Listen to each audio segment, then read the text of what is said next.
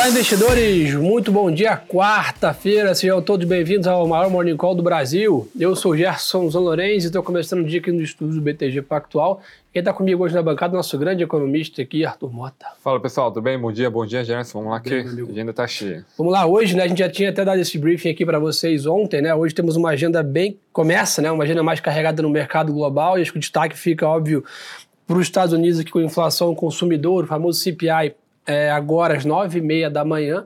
E eu acho que, dado a relevância e a importância desse indicador, o mercado abre lá fora com poucas variações. Né? Uma leve queda aqui no S&P. Na Europa está um pouco mais intenso esse movimento, mas estamos falando de 0,4% de queda. Né? Então, acho que é natural né, o mercado abrir em compasso de espera, né, dado esse né, indicador, e sem contar que é talvez né, um, um, dos mais, um indicadores mais importantes com a proximidade ainda da reunião do Fed já na próxima semana. Perfeito. Na verdade, é o indicador mais importante. Né? A gente já teve o payroll né, no início do mês, que era também ali o, o segundo indicador relevante, né? lembrando que o Fed, na sua comunicação recente, ele falou que obviamente, o dado do mercado de trabalho, mas que a inflação teria sobrepeso nas suas decisões futuras. Né? Então, naturalmente, né, o CPI de agosto, né, já fechamento do mês, ele tem essa relevância. É, no geral, tá? Acho que a, qual que vai ser a história do CPI, né? Qual, é, não só o número agregado, né? Que obviamente o mercado reage no momento, né? Na hora que sai a divulgação, a depender da diferença, a gente sabe que tem principalmente uma indústria quantitativa que reage primeiro é, tradando essa diferença, mas a história desse CPI ela é muito importante, justamente por conta da proximidade da reunião do FOMC na próxima semana. Basicamente, a inflação ela vai acelerar de um mês para o outro. Então, no mês de, junho, de julho, né, a inflação ela subiu 0,2%. para o mês de agosto, o mercado hoje tem 0,60, a gente está aqui com 0,48, 0,50, então é, basicamente, a, a, mediana do mercado é 0,56, mas a redonda vai para 0,60. Né? A gente está falando aí de, de 5 a 10 vezes de diferença que a gente tem em relação ao mercado. Porque ocorre essa aceleração né, de 0,2 para 0,6? Poxa, a inflação voltou, né, a gente tem que se preocupar. Mudou a trajetória? É, mudou a trajetória. Opa, agora, agora né, o Fed vai ter que ir mais longe, né? Qual que é a discussão? Uma boa parcela disso, na verdade, a grande totalidade dessa aceleração, ela vem de energia. Como vocês bem sabem, o petróleo, né, ele tem uma, teve uma boa aceleração ao longo do mês de agosto.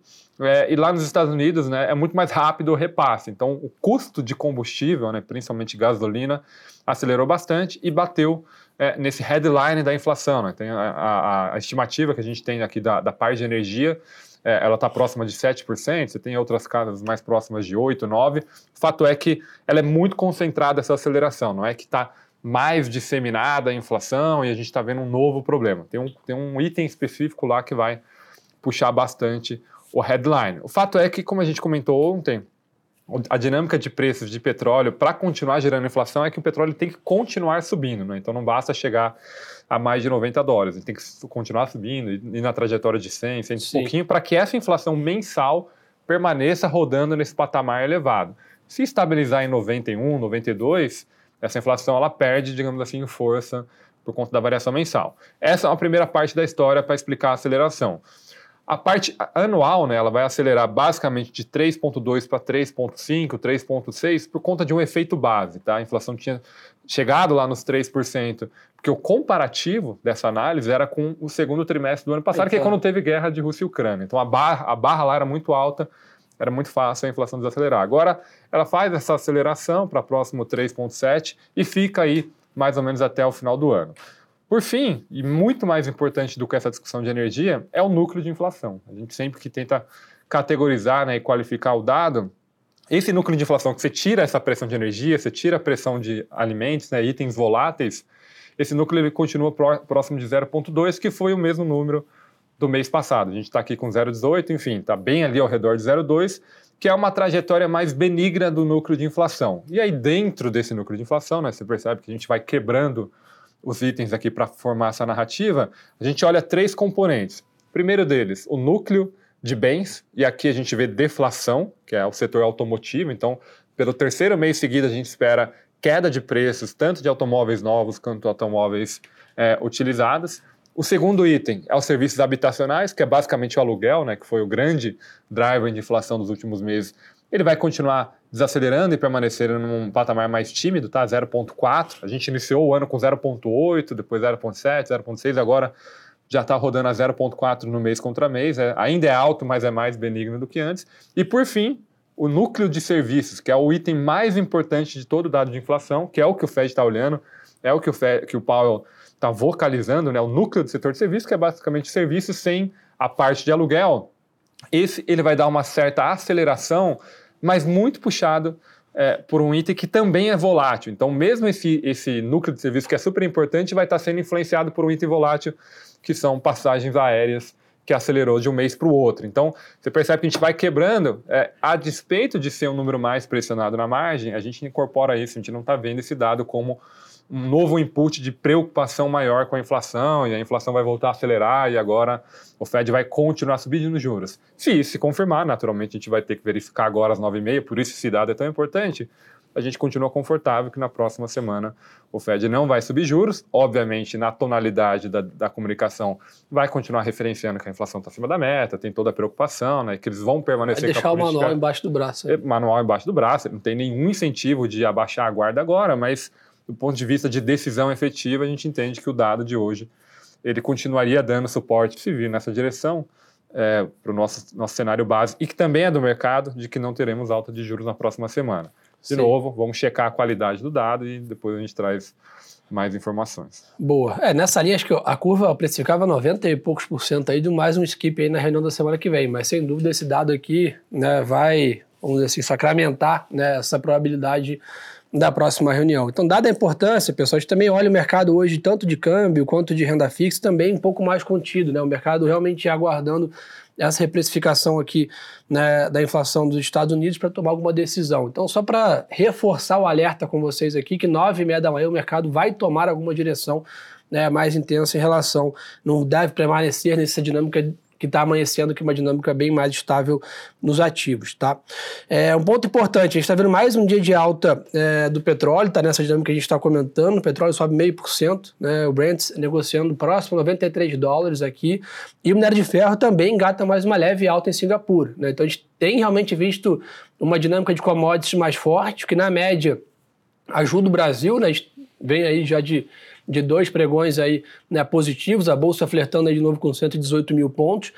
Boa parte também é ajudada por duas razões. Uma é o IPCA, que a gente vai comentar daqui a pouco, e outra, sem dúvida, é esse cenário um pouco melhor né, para commodities na média. Acho que a grande dúvida aqui, né, que, gente, que o Arthur comentou, né, o cenário de commodities é bom, mas tem um limite que ele começa a ficar ruim de novo, que é a história do petróleo acima de 100 dólares né, onde a gente começa a voltar, né, para quem lembra ali na, no início da guerra da Rússia da Ucrânia, o temor todo da pressão inflacionária na matriz energética aqui é, do mundo. Então, ficar bem de olho aqui nessa questão. O petróleo, como o Léo comentava, veio de conta-gotas ali numa tendência clara de alta e agora, eventualmente, já está próximo a 93, 94 dólares o barril. Então, é importante a gente monitorar aqui para não romper os 100 aí, eventualmente é. criar um outro lado negativo é, dessa alta. Né? É, e, e a própria uma, das razões, na verdade, né, talvez como pano de fundo dessa alta do petróleo, a Agência Internacional é, de Energia divulgou um report hoje é, mostrando uma certa preocupação com o que ela chamou de grande aperto no mercado de petróleo, né, dado que o segundo semestre ele pode enfrentar um déficit de 1,2 milhão de barris por dia por conta ali da, da renovação, né, da extensão dos cortes de Arábia Saudita e Rússia, é, e que isso né, pode não só, não só essa decisão gera né, uma dificuldade no segundo semestre da oferta de petróleo, por consequência suportaria né, a, a, esse preço mais elevado, mas que em 2024, mesmo com que mesmo com o retorno né, da, da produção efetiva, né, vamos supor que eles voltem a produzir de fato Rússia e Arábia, é, ainda assim você vai ter tido um consumo de estoque tão elevado nesse segundo semestre que ao, ao mesmo na, na, entrada de 24 com a retomada da produção, ainda assim o mercado estaria desequilibrado, principalmente do lado do estoque, né? Você teria que estar tendo uma recompulsão de estoque, ainda assim deixaria os preços, de certa forma, pressionados ou mais voláteis. Então, existe aí um pano de fundo, né? E, e principalmente se a economia americana continuar surpreendendo positivamente, por consequência se transforma né, em consumo de energia em algum momento. O tal do soft landing, né? É, o, exatamente, o tal do soft landing, provavelmente o preço do petróleo continuará tendo suporte para permanecer nesse patamar. Esse é um tema relevante, é, obviamente a gente quer ver também como é que os bancos centrais, é, vamos ver se na semana que vem o Powell né, vai ser provocado isso na coletiva de imprensa, se isso é uma dor de cabeça ou não, enfim, como é que eles estão vendo todo esse cenário, balanço de risco. Amanhã a gente pode até ter já uma pincelada disso, né? A gente tem a Lagarde falando, decidindo política monetária lá na Europa, na zona do euro. Bem lembrado, então, é o dado de é... produção industrial lá abaixo também do que Exato. o mercado esperava. Aliás, esse é um ótimo ponto, tá? Diferente um dos fatos... Estados Unidos lá tá caminhando para um é, é, é, o, é, o, é o cenário completamente oposto, até porque o mercado de crédito lá tem uma participação maior na dinâmica de crescimento, os Estados Unidos consegue acessar mais o mercado de capitais, está mais desenvolvido, é, não que na Europa não esteja, mas enfim, estou olhando aqui o relativo, é, acho que um ponto importante, a Europa ela está desacelerando de uma maneira bem expressiva, né? Isso tira aí, digamos assim, o apetite de continuidade da política monetária. A gente ainda espera uma alta de juros amanhã, mas enfim, não é o cenário base do mercado e, e até os dados recentes têm reforçado, digamos assim, essa, essa, percepção. Então, a probabilidade do nosso cenário ter perdido força. O, mas o fato é que. conectar, o Walter perguntou nessa linha, dá para pensar numa estagflação, talvez? Na... Ah, um cenário bem, assim, está se construindo algo próximo disso, pelo menos nem que seja por um curto prazo. Né? A Europa está rodando em contração. Né? A, na marcação a mercado do crescimento, ela já estaria em contração. Legal com uma inflação bastante elevada. Né? Os dois últimos dados de inflação surpreenderam bastante para cima. Então é um cenário bem adverso ali de combate à inflação. Isso, tá? Só para sumarizar, eu sei que nem, nem, todo mundo, obviamente, vai ter alocação, investimento direto em Europa, mas talvez aqui para o nosso mundo isso se traduz no ambiente onde o euro tem dificuldade de se fortalecer, e se o euro tem dificuldade de se fortalecer, quem ganha o jogo, né, quem ganha espaço é o dólar no mundo, né, o dólar acaba puxando as moedas, e aí para moedas emergentes, como o caso do Brasil, você acaba tendo menos suporte externo, não que isso seja suficiente, né, seja o único vetor que a gente utiliza aqui para analisar o nosso real, mas o fato do dólar permanecer mais forte no mundo acaba sendo um vento que não favorece as moedas emergentes. Então a Europa né, fortalece, acaba fortalecendo o dólar, que não ajuda a apreciar o real. Né? Então essa é um pouco o canal de transmissão. A mesma coisa o Reino Unido. Tá? O Reino Unido divulgou a bateria de dados hoje, todos eles abaixo, né, bem fracos. Ele, a, a economia que estava se prendendo positivamente agora tem sido a grande frustração do momento. É, de certa forma também, né? A Libra e o euro são duas grandes moedas junto com o Yen que formam, digamos assim, o um mercado de moedas no mundo, né? E depois você tem, né?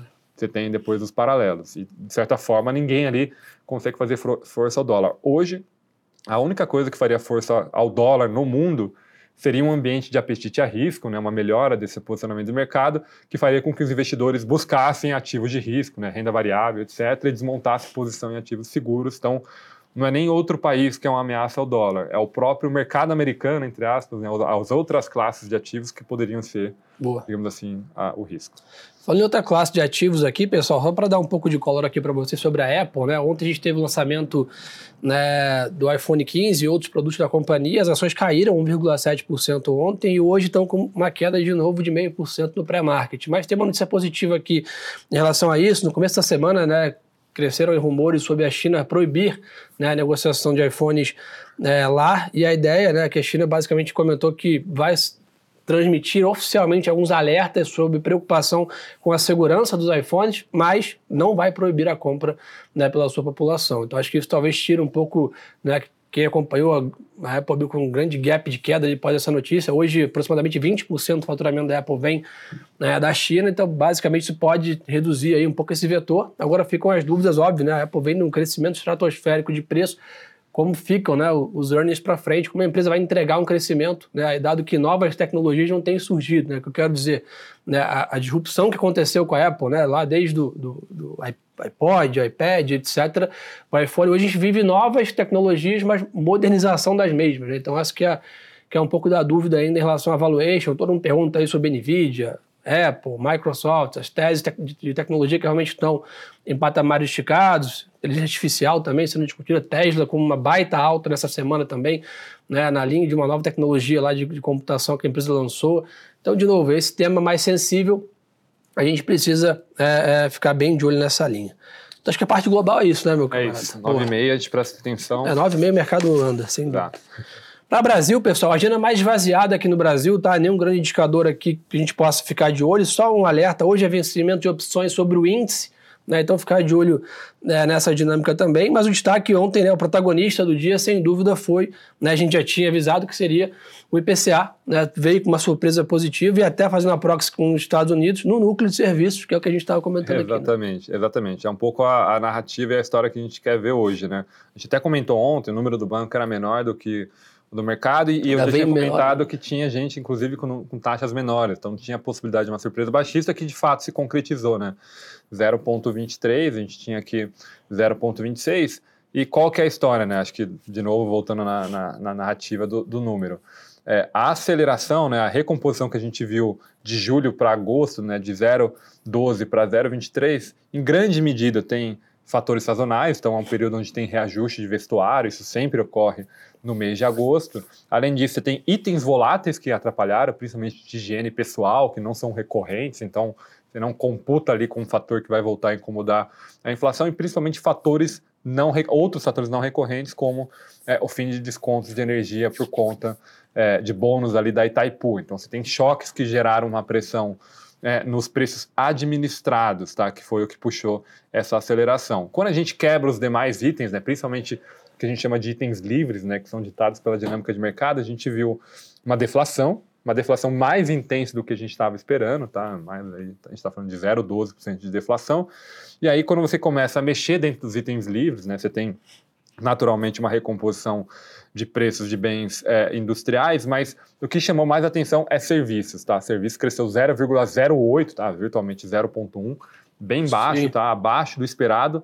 E o núcleo de serviços, aí né, fazendo essa escalinha, o núcleo de serviços também veio bem abaixo do que estava sendo projetado. Né? O, o, núcleo subjacente aqui, a gente está falando de uma taxa bastante branda e que é mais compatível né, com a expectativa de uma trajetória de inflação benigna. Está né? falando de 0,14 mês contra mês, é bem é relativamente bem baixo. Então, não só a surpresa do headline foi é, baixista, né, mas a qualidade do dado ainda reforça é, essa, essa surpresa. Então, no geral, né, um número bem benigno, a gente até fez uma revisão para 4,5 aqui nas expectativas é, de inflação para esse ano. Tá? A curva revisão, fechou bem, né? A curva fechou bastante, né? De fato, foi um número bom.